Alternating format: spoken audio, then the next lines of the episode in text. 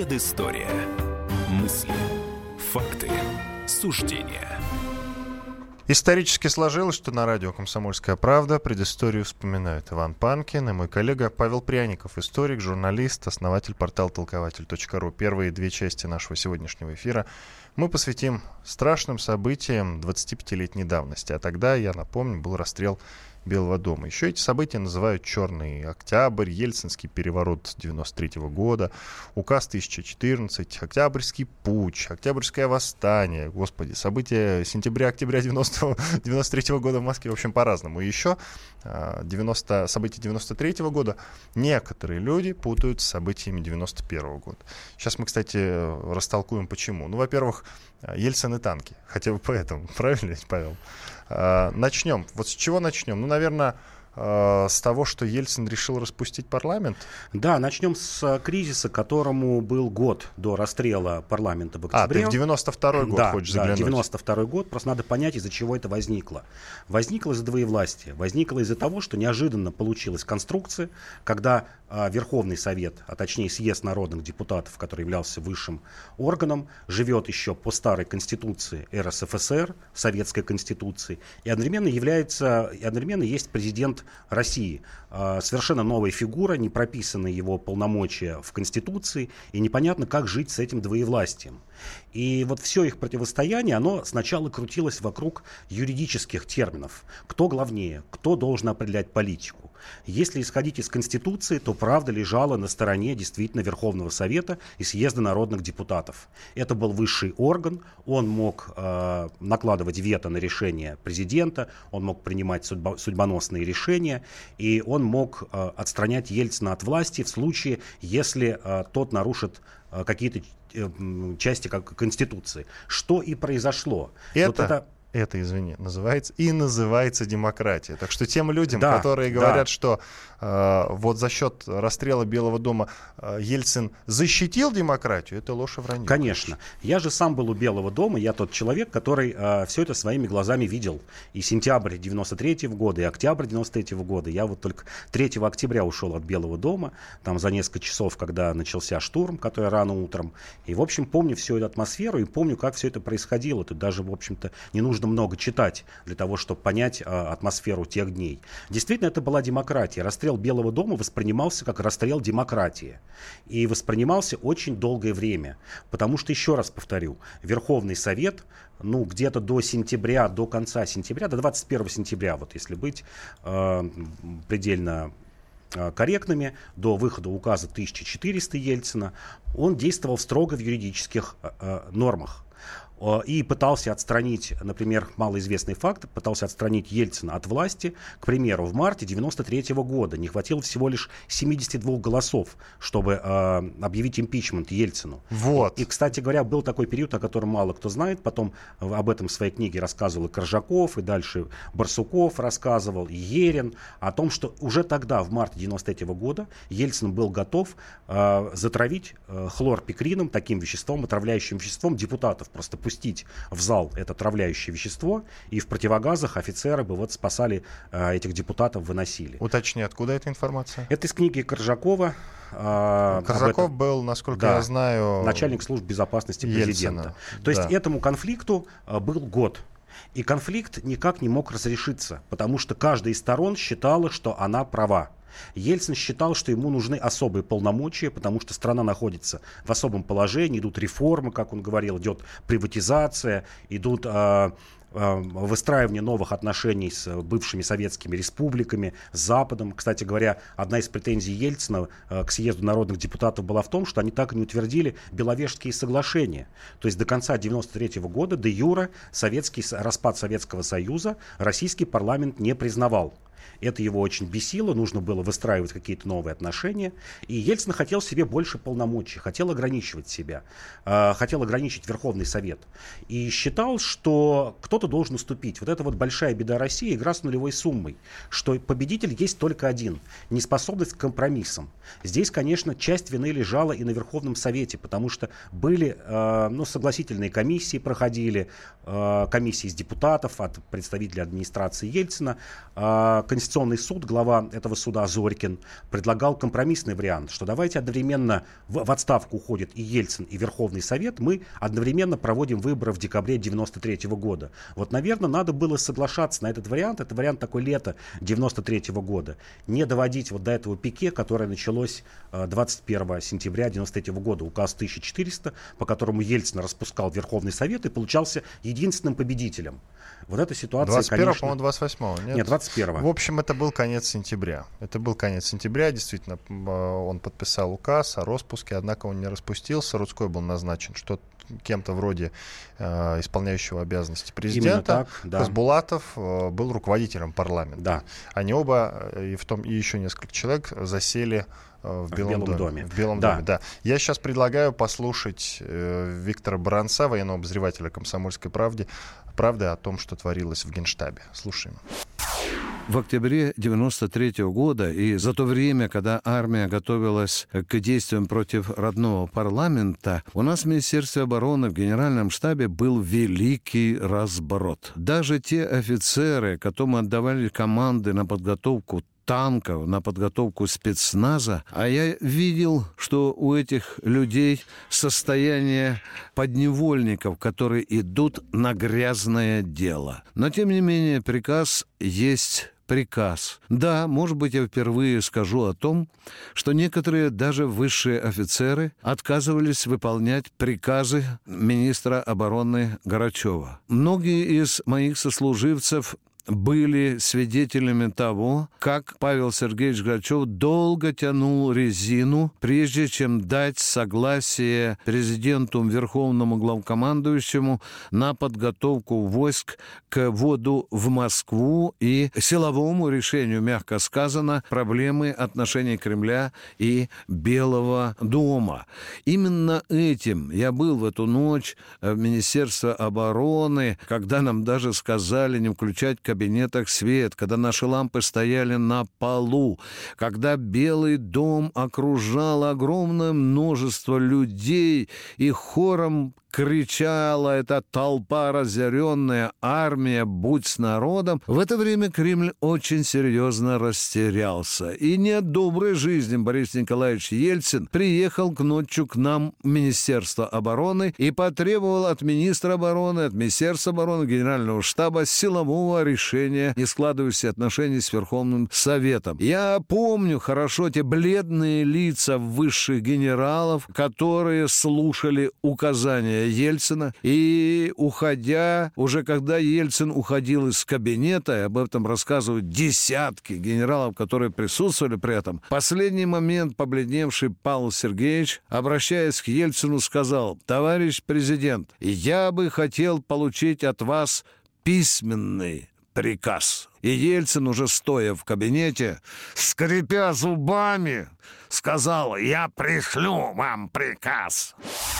Виктор Баранец, военный обозреватель «Комсомольской правды». И вот эти слова Ельцина послужили от отправной точкой, считай, к тому, что начались выстрелы по Белому дому. Ты знаешь, вот в интернете я прочел такую странный комментарий на одном из форумов. И хочу задать тебе вопрос. Кто-то сравнил вот этот инцидент э, с расстрелом Белого дома э, с тем, что происходило в США, когда 73-й президент э, Ричард Никсон, он же ушел в отставку до окончания срока, э, считай, почти импичмент ему грозил. Ему грозил импичмент, и именно поэтому. А вот представляешь, если бы он танками поехал? И вот э, люди сравнили вот эти два события. А их можно сравнить? Корректно ли это? Я думаю, что нет. Я думаю, что наша ситуация гораздо тяжелее была, чем в Америке. В Америке к тому времени была устоявшаяся система, и сейчас, к тому времени тем более, устоявшаяся система власти, парламентаризма, конституционного суда. Мы выстраивали только-только государственность новую. Вот ей к тому времени было два года. И действительно, многие люди не понимали, как воспользоваться вот тем, что появилась эта новая система. И еще раз говорю, неготовность идти на компромиссы. Это, это главная причина той бойни. Вот Никсон пошел на компромисс. А Ельцин в тот момент принципиально не шел на такие компромиссы. Иван Панкин и Павел Пряников, известный историк в студии радио «Комсомольская правда». Мы продолжим говорить про «Черный октябрь» 93-го через пару минут.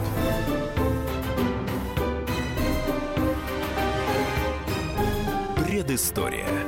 Мысли. Факты. Суждения.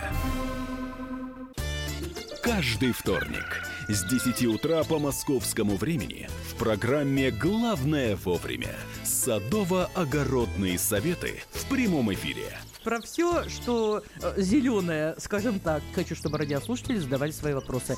Большой эксперт. Самая удачная находка для всех работников мотыги и лопаты. Тетя Таня Кудряшова. И дети меня зовут мать всего зеленого. Вот такая петрушка на радио «Комсомольская правда». Слушайте и звоните по вторникам с 10 утра по московскому времени.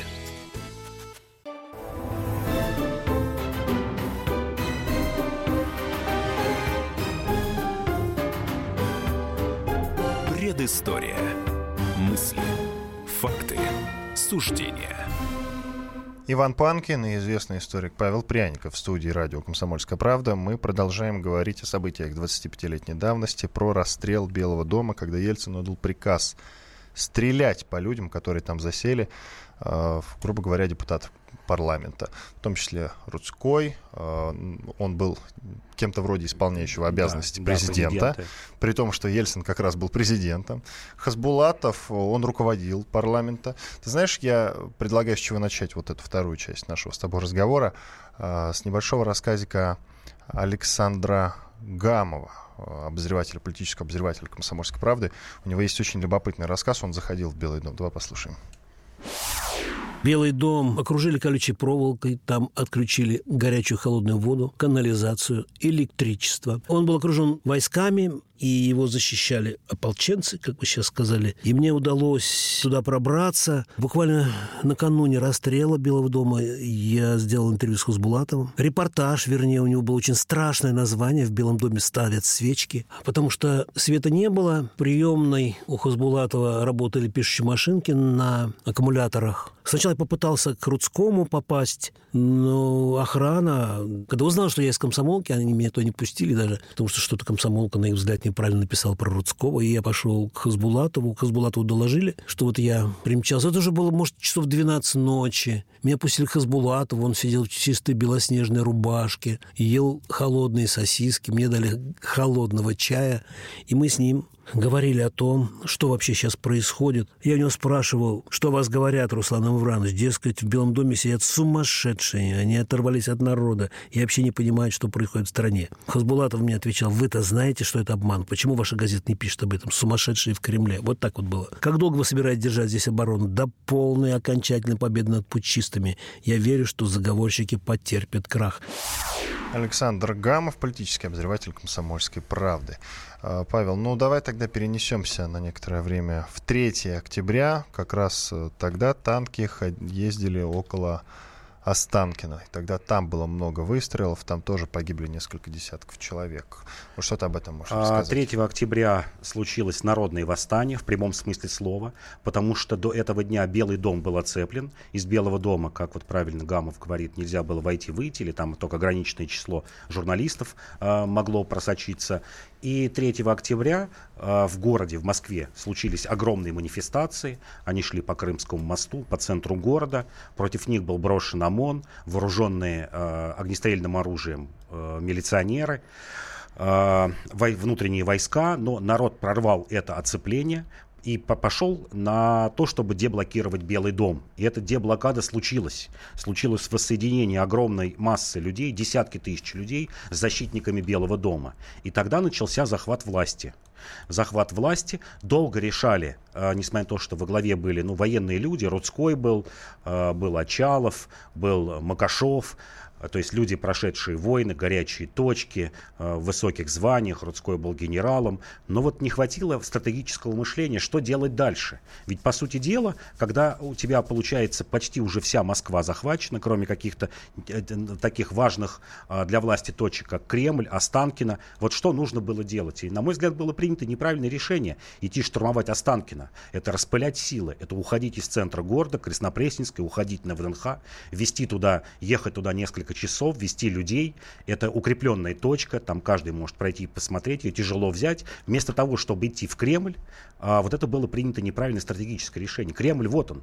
Вот Белый дом, ты выходишь на Новый Арбат, и у тебя 2 километра до Кремля по прямой. Ты пешком можешь зайти до полчаса до Кремля.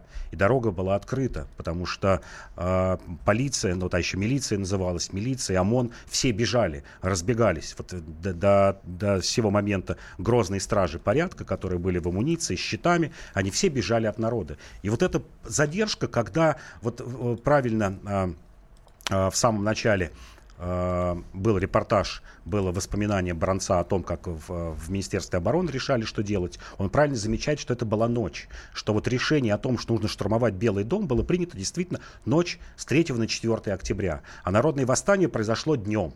Вот этот период, там примерно с 15-16 часов до полуночи, 8 часов, вот нужно было брать власть, а не распылять силы. Они там начали занимать мэрию, начали рассредотачиваться по Москве по каким-то точкам непонятным, ушли в Останкино.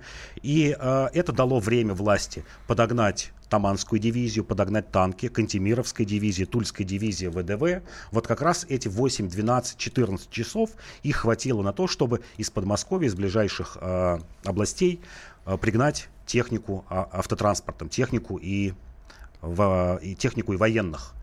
И дальше начались, конечно, страшные дни. Все видели, как э, расстреливали Белый дом из танков. Это хорошо известно. Но менее известно, что примерно в течение недели вот шел а, я бы уже сказал, даже не гражданская война, а террор, террор, террор силовых структур а, по выявлению защитников Белого дома. Было объявлено чрезвычайное положение. А, следующую неделю еще происходили вооруженные стычки. Например, 5, 5 октября неизвестный человек из гранатомета сжег БТР вместе с его водителем, БТР правительственных войск. Несколько перестрелок было в Алтуфьево, в центре города, перестрелок с автоматами, потому что несколько сотен единиц оружия было у людей на руках у тех, кто ушел, смог уйти от Белого дома. Значительная часть действительно погибла или была схвачена, была арестована, но значительная часть ушла с оружием в город. И в течение недели Москва жила в страхе, в огромном страхе, а, что будет с тобой, потому что хватали, не, не проверяли ни документов, ничего, либо тебя избивали, либо вообще могли застрелить. Это вот страшное ощущение. После этого понимаешь примерно, ну вот дни революции 17 года, март или декабрь, или ноябрь 17 года, как это происходило. Что такое даже не безвластие, а власть вооруженного человека, когда нет никаких никаких законов, ты ничего не можешь объяснить, ты просто расходный материал. Это вот страшное ощущение. Вот мне был 21 год, я это все хорошо помню, а, как это все происходило. И здесь хватило мудрости а, а, у патриарха Алексия II, он вообще, кстати говоря, принимал активное участие в примирении сторон, собирались у него 1 октября, он искал компромисс, и сыграла решающую роль, я считаю, его вот это обращение к Ельцину, что он может запятнать себя как узурпатор, путчист вот этой крови, что нужно прекращать.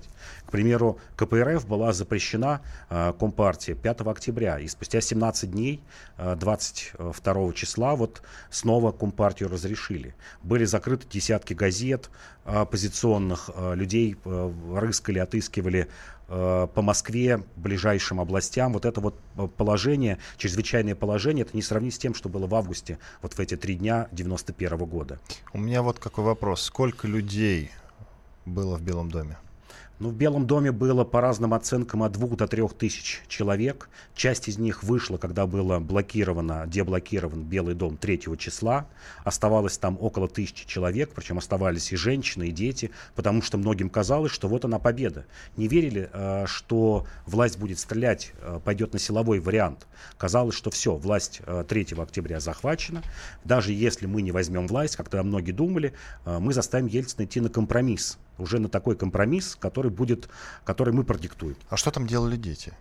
А дети делали, ну, подростки были, некоторые а, приходили вместе с детьми, а, защитники дома, приходили с детьми. И меня до сих пор, конечно, удивляет это такой факт, как сейчас на несогласованные митинги приходят с маленькими детьми. Всегда есть какие-то люди, которые вот идут на такой шаг, не думают. И, часто, а... и часто даже думают, что ребенок это будет такой защитой, что в тебя не будут стрелять, тебя не будут бить дубинкой. Это такая форма, форма самозащиты. Это часто можно Ельцин видеть в отдал приказ стрелять по Белому да. дому, зная, что там и женщины, и дети, гражданские. Гражданские лица, да. Да, гражданские лица, обслуживающий персонал, которые чувствовали, ну, было чувство долга, то, о чем вот Гамов говорит, что э, вот он вспоминает, как там в Белом доме без света, без, без воды, без телефонной связи люди жили. И все это время действовал э, обычный рабочий персонал, который считал своим долгом, что он ходит на работу, какие-то электрики приходят, машинистки работают. То есть даже не по политическим мотивам, а люди просто вот считали, что они выполняют свой рабочий долг.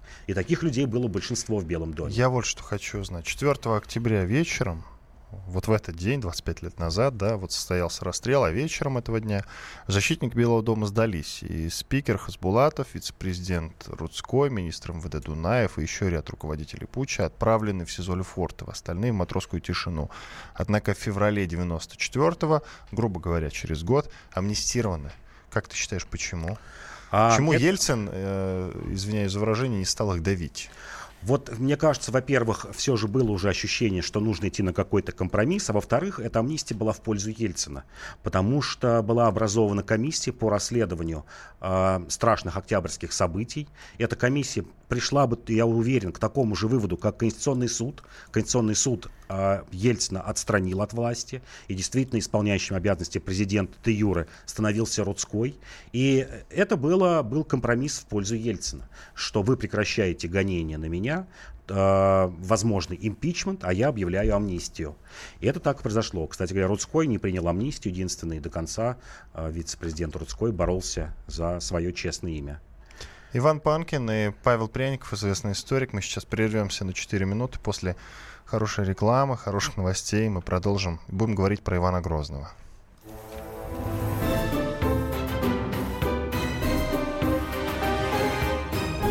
Предыстория. Мысли. Факты. Суждения. Товарищ адвокат! Адвокат! Спокойно, спокойно. Народного адвоката Леонида Альшанского хватит на всех. Юридические консультации в прямом эфире. Слушайте и звоните по субботам с 16 часов по московскому времени.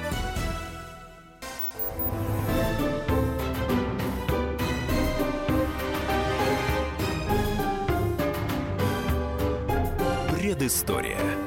Мысли. Факты. Суждения. Иван Панкин, а также историк, журналист, основатель портала толкователь.ру Павел Пряников. Продолжаем программу «Предыстория». В этой части, в этих двух частях, третьей четвертой, мы поговорим про Ивана Грозного. Дело в том, что мы с Павлом некоторое время назад запустили некий цикл рассказов про правителей России. И вот как раз дошли до Ивана Грозного. А, Павел, начнем, начнем, начнем, начнем. Я думаю, а почему, давай начнем с того, почему он получил прозвище Грозный.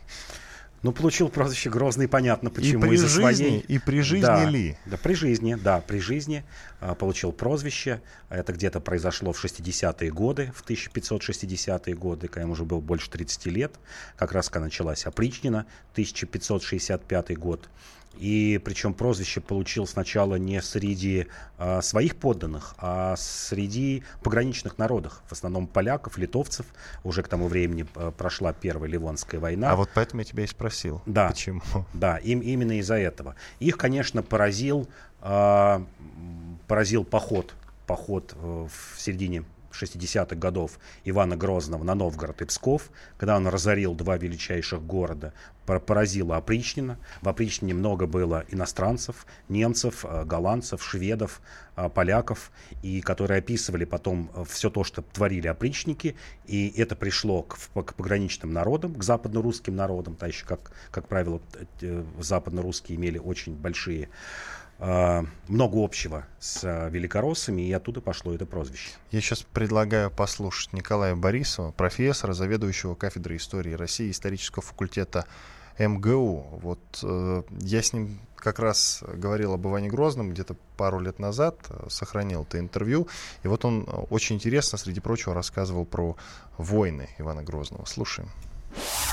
Иван Грозный, и вообще не, не только сам Иван Грозный, но вообще Россия непрерывно вела три войны на трех направлениях. Одно направление – это северо-западное, это Прибалтика, это Ливонская война, которая длилась 25 лет и которая, как я сказал, не принесла никакого успеха и никакой славы Грозному. И ему пришлось, в конце концов, лихорадочно искать перемирие, просить даже римского папу прислать посредников для переговоров с польским королем Стефаном Баторием. И, собственно, что спасло вообще всю эту Ливонскую войну, это спас воевода Иван Петрович Шуйский. Героическая оборона Пскова в самом конце войны, когда польский король Стефан Баторий окружил Псков. Псков – это была ключевая крепость на этом направлении. Примерно полгода поляки осаждали Псков, и псковичи выдержали эту осаду героическую, там, с огромными жертвами, с потерями. Этот воевода, эти люди, которые выдержали, они заслуживают, конечно, памятника. Значит, вот северо-западное направление. Там, я сказал, результаты весьма скромные. Дальше вторая война. Это война на восточном направлении. То есть, это война сначала с Казанью, потом эта война идет на юг с Астраханью. Ну, с Астраханью там большой войны-то, собственно, не было. Просто был захват Астрахани русскими войсками практически. И дальше движение уже за Урал, в Сибирь. Поход Ермака.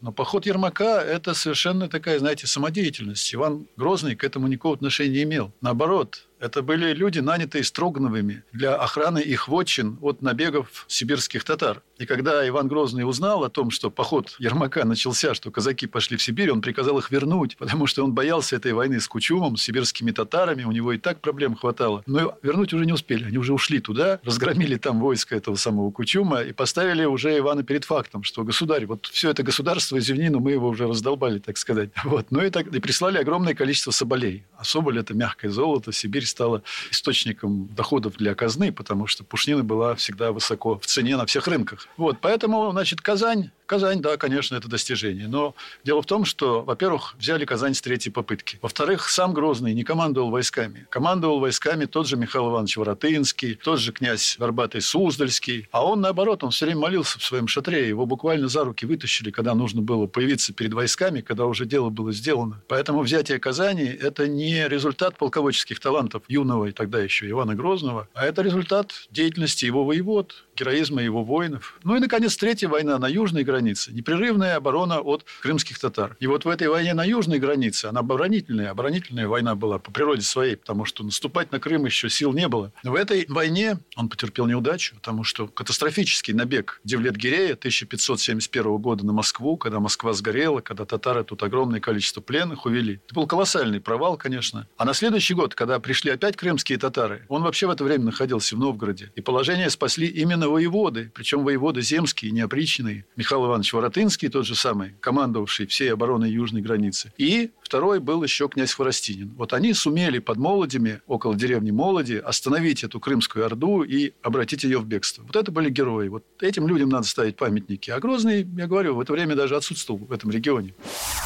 Николай Борисов, профессор, заведующий кафедрой истории России исторического факультета МГУ.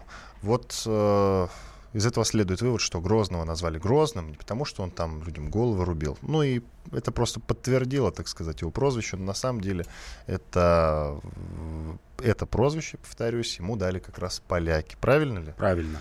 Вот. Правильно. Дали, дали прозвище за опричнину, не за, не за э, свершение в боях. Все очень правильно Борисов сказал. Я бы двумя словами характеризовал Ивана Грозного. Патологический трус человек, который сталкивался когда с настоящими угрозами, не, не рубить головы беззащитным людям, а вот с настоящей угрозой типа Девлет Гирея, и тогда бежал из Москвы. Когда Москва была сожжена в 1571 году, просто бежал, оставил свое войско и не пытался даже сопротивляться. И на протяжении вот таких критических моментов Иван Грозный и проявлял свою трусость. Я бы Это хотел... вот, э, этот факт надо всегда иметь в виду. Маленький штришок, что называется. Сказано было о том, что он трижды брал Казань, ну, пытался взять с третьей попытки только взял. А, когда он переправлялся через Аку во время похода как раз на Казань, он, а, значит, зарекся, что если возьмет Казань, а, поставит на берегу часовню. Часовня на берегу Аки стоит, действительно, вот в, Мур, в городе Муром. Вот такой любопытный вот. момент. И правление Ивана Грозного, конечно, нужно делить на две части. Безусловно, вот первая небольшая часть его правления, а власть он взял в 1547-48 году, ему было вот 17 лет, и примерно до конца 50-х годов. Это где-то 10-12 лет. Вот взятие Казани 1552 год, Иван Грозному 22 года. Действительно, здесь основная заслуга воевод. А, в 1556 году а, взят сарай Бату, это старая столица Золотой Орды, то есть татары, все, татарской угрозы больше нет. 559 год э, Кабарда просится, это Северный Кавказ, в состав России, и просит прислать э, православных священников, и там идет такое вторичное насаждение православия. 553 э, год проникают англичане, образовывается московская английская компания, главный порт Архангельск, и вот 558 год, Ливонская война. И вот это вот начало такого краха, она еще год длится относительно хорошо для России, до 59 года. Взят э, взят Дербт, взята Нарва, взято еще ряд городов в Восточной Эстонии. Э, мы получаем выход в Балтику, пусть такой непрямой, э, через, через реки, через озера, но тем не менее. И дальше следует непонятное полугодовое перемирие, когда мы миримся с Ливонским орденом, вмешивается Швеция. В общем, большой рассказ. Вот, вот с этого момента, с 59 года, начинается неудачи у Ивана Грозного. Вот до этого десятилетия, это, это ну, такое, я бы сказал, даже блистательное десятилетие. Действительно, присоединение Казанского ханства, Астрахань, Сибирь, установление контактов, торговых контактов с Англией, а, при этом начинает работу Земский собор, то есть это такая получается, ну, современными словами, президентско-парламентская республика. Иван Грозный считается с боярами, считается с дворянами, действует а, избранная рада, это такой вот законодательный орган, ну, я сказал, совещательный законодательный орган из, из бояр, принимается судебник 1550 года, свод законов относительно стройный для того времени, для середины 16 века, стройный свод законов законов. То есть, как сейчас сказали бы, уголовный кодекс. Вот, э, то есть вот эти вот 10-12 лет Россия прирастает территориями, в России начинается э, подобие ну, такого некого порядка, такое появление первой, первой бюрократии. Здесь нужно понимать, что середина 16 века нигде еще нет стройного управления. Если мы посмотрим на Европу, Европа вся объята войнами, объята гражданскими войнами. Это время реформации, это время резни гугенотов во Франции, э, полыхает Германия, где идут войны католиков и протестантов. И, по сути дела, когда вот мы говорим, что вот Ливонская война с поляками, по сути дела, середина 16 века самые сильные государства это Польша, которая потом вот соединилась с Литвой а, в конце 60-х годов, и получилась вот Речь Посполитая. И э, Ивану Грозному приходится маневрировать а, между тремя крупными государствами того времени. Это Крымское ханство, это Польша и это нарождающаяся Швеция середины 16 века. Через столетие она станет главной силой на Балтике, но пока это вот такая нарождающаяся сила. А, он устранил а, действительно препятствия с востока. Вот его дед и отец, и Иван III, и Василий отец, они маневрируют между вот этими всеми полюсами, ведут тонкую дипломатическую игру. А беда Ивана Грозного была в том, что он решил ну, вот, разрубить мечом, что называется, этот, этот узел, разбить одну из великих держав э, того времени, Польшу. Потому что Ливонский орден ну, почти был завоеван уже и ему нужно было вступать в переговоры. Вот мы в первой части говорили о том, что Ельцин не был склонен к компромиссам. Это вообще вот такая общая черта, ну, я бы сказал, авторитарных лидеров у нас, людей, не способных к компромиссам. Иван Грозный не способен был идти на переговоры, не способен был договариваться, точнее договаривался только в критические моменты, когда уже э, грозило поражением России, поражением московскому э, княжеству. И только тогда шел на переговоры, причем на плохие переговоры. Готов был уступать очень многое. И вот эта неспособность к компромиссам, она потом стала проявляться и во внутренней политике. А Иван Грозный понимает, что вокруг него зреют заговоры. Это действительно так. Иногда вот говорят, что он был мнительный человек. Нет, это действительно так, потому что Иван Грозный наступает сразу на нескольких фронтах. Вот на нескольких фронтах он наступает во внешней политике, пытается биться, ну, удачно с крымскими ханствами, с Польшей, с Ливонией, а, с Казанью. А здесь он ведет борьбу против бояр, потому что бояре не хотели уступать свое положение, и бьется против монастырей, против русской православной церкви, потому что в то время монастыри это центр не только знаний и там науки и какой-то осмысленной жизни, это еще и главные торговые точки. В России были слабо развитые города, пожалуй, вот Москва, Новгород и там ряд городов на Волге, типа Нижнего Новгорода, Ярославля, все остальное это такая крестьянская территория, 6% горожан. И монастырь это центр богатства, которые живут и не считаются с верховной властью, не платят налогов, захватывают сами земли, вершат, что называется, свой суд. И вот Иван Грозный начинает тоже борьбу на несколько фронтов. Почему появляется опричнина? Ну вот я всегда говорю, как марксист, надо везде смотреть экономическую э, причину. Э, у него появляется опора в виде дворянства. Дворянство это такая вот, ну, знать малого калибра, если вот говорить современным языком. А для жизни этой знати нужна земля, для того, чтобы она могла служить. Где можно взять эту землю? Землю можно взять, отобрав ее у бояр и отобрав у монастырей. И вот начинается такая внутренняя гражданская война, которая продлилась э, ну вот с 60-х годов и до смерти Ивана Грозного, примерно 20 лет. Иван Панкин и Павел Пряников, историк, журналист, основатель портала толкователь.ру. Мы сейчас прервемся на две минуты, после этого продолжим говорить про Ивана Грозного, о внутренней политике и об экономике того времени.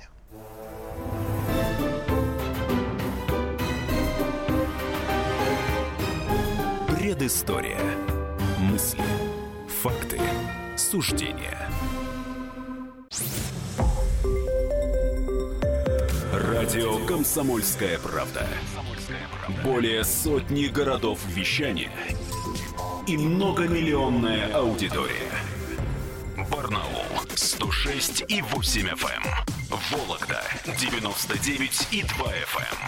Эм. Иркутск 91 и 5 FM. Эм. Москва 97 и 2 FM. Слушаем всей страной.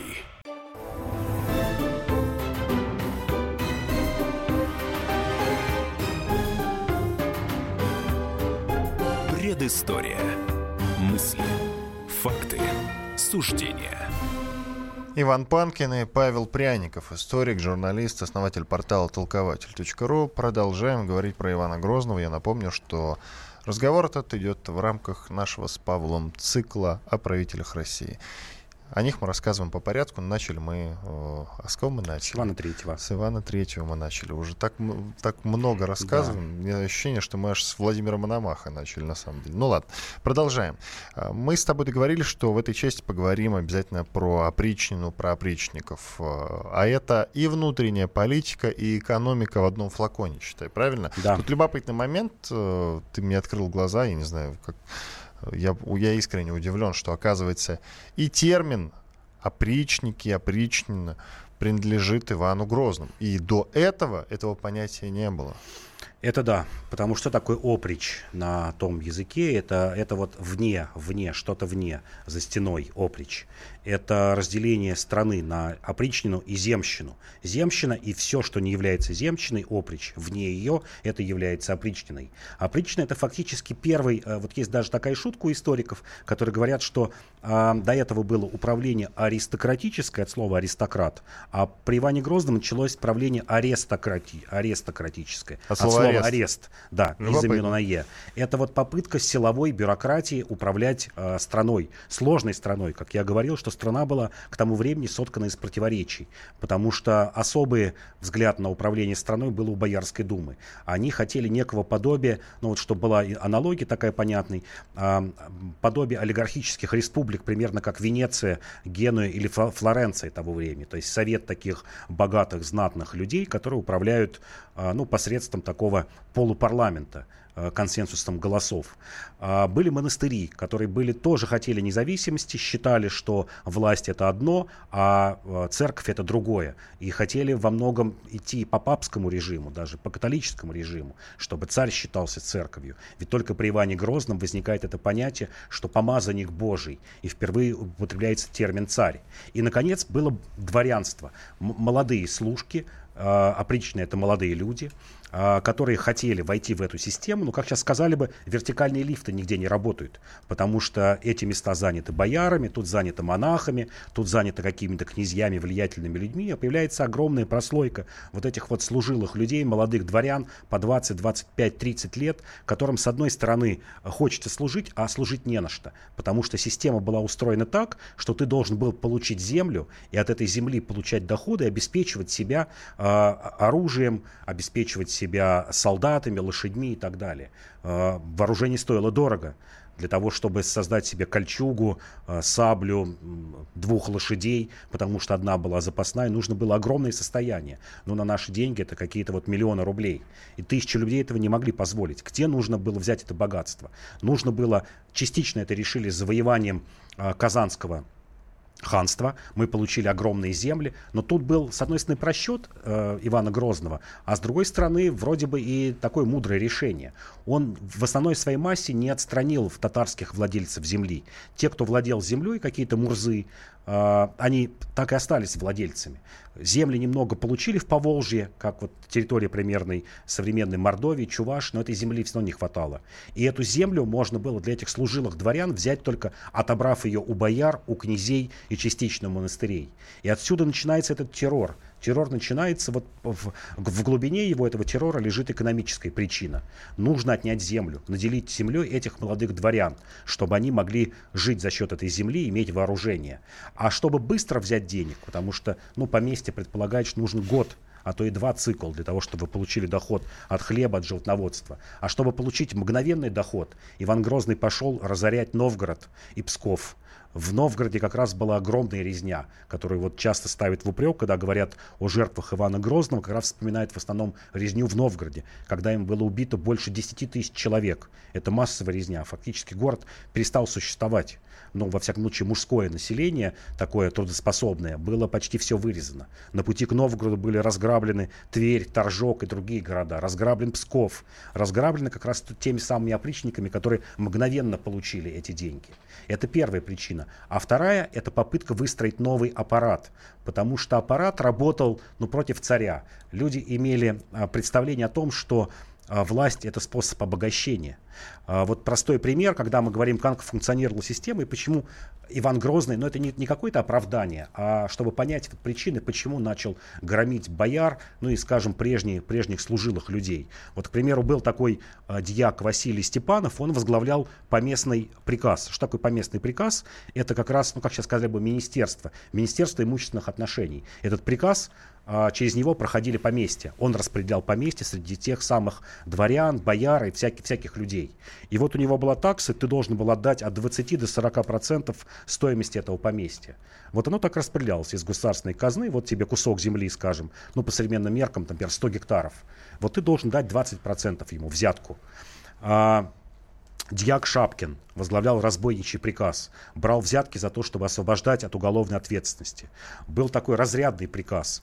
Это приказ, который ведал, ну, как сейчас сказали бы, Министерство обороны. За взятки освобождал э, дворян, чтобы не служить в армии. То есть система была поражена коррупцией, что называется, не делились. Казна испытывала огромный дефицит денег. Вот, кстати. Потому что войны вела все время – денег на войны не хватало, Иван Грозный судорожно искал, откуда взять мгновенно эти деньги. Его за счет опричнины, за счет разорения бояр, княжеских имений, за счет уменьшения доли э, монастырей э, в, э, в их деятельности, он и брал эти деньги. В конце правления Ивана Грозного наступил глубокий, как это назвать, социально-экономический кризис в России, который, ну, чем был вызван? Э, собственно говоря, четырьмя факторами. Первое — это опричнина, мы об этом рассказали. Э, далее, конечно, это Ливонская война, итоги Ливонской войны, потому что она очень сильно истощила экономику, истощила страну. Третье — это голод. Четвертое — это эпидемия чумы. После Ивана Грозного наступила, как ее называют, Великая Смута. Вот ты мне расскажи, как же тогда этот человек, не Иван Третий, его дедушка, а именно он, не его отец Василий, э, вот они не остались на слуху а он остался. С чем это связано? Ну, остался с тем, что его правление было действительно очень долгим. А, формально оно шло 50 лет, потому что с трех лет умер Иван Грозный в 54 года. При Иване Грозном действительно произошло огромное превращение территории на восток. И вот этот вектор движения на восток, он так и остался на предстоящие 300 лет. Потому что вокруг него окружение предлагало идти на юг. Например, а, из избранной Рады, из боярских вот дворов Адашев предлагал идти громить Крымское ханство. А, еще одно предложение было породниться с поляками-литовцами. Приверженцами этого были Глинские, и это по матери родственники. Иван Грозный, Грозный выбрал восточный путь. А второе, это, конечно же, обоснование абсолютизма, монархизма. Это вот основа абсолютизма за, за, зародилась именно при Иване Грозном. То, что потом 300 лет мы видели в нашей истории. Царь – это помазанник Божий, его слово является законом. Иван Панкин и Павел Пряников, историк и журналист, были с вами. Спасибо, что слушали. Я долго думал, какую песню поставить вот в конце рассказа об Иване Грозном. Иван Васильевич меняет профессию. Нам ли быть в печали? Да ты, батюшка, только скажи, как а это мы. Тихо. Счастье вдруг в тишине постучалось в двери. Неужели ты ко мне верю и не верю? Падал снег, плыл рассвет, осень моросила. Столько лет, столько лет, где тебя носила? Вдруг, сказке, скрипнула дверь, все мне ясно стало теперь. Столько лет я спорил с судьбой ради этой встречи с тобой. Мерз я где-то, плыл за моря, знаю, это было не зря. Все на свете было не зря, не напрасно было. Ты пришло, ты сбылось, и не жди ответа без тебя как жилось мне на свете этом. Тот, кто ждет, все снесет Как бы жизнь не била Лишь бы все, это все Не напрасно было. Танцуют все! Вдруг, как в сказке, скрипнула дверь все мне ясно стало теперь. Столько лет я спорил с судьбой ради этой встречи с тобой. Нес я где-то плыл за моря, знаю, это было не зря. Все на свете было не зря, не напрасно было. Вот как в сказке дверь, все мне ясно стало теперь. Столько лет я спорил с судьбой Ради этой встречи с тобой Вез я где-то за моря Знаю, это было не зря Все на свете было не зря Не напрасно было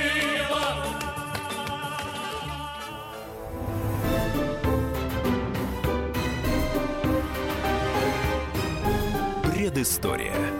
Мысли. Факты. Суждения. Британские ученые доказали, у тех, кто слушает подзарядку, в два раза медленнее садится телефон. Утреннее шоу «Подзарядка» с Вероникой Борисенковой и Сергеем Красновым слушайте по будням с 7 до 11 утра по московскому времени.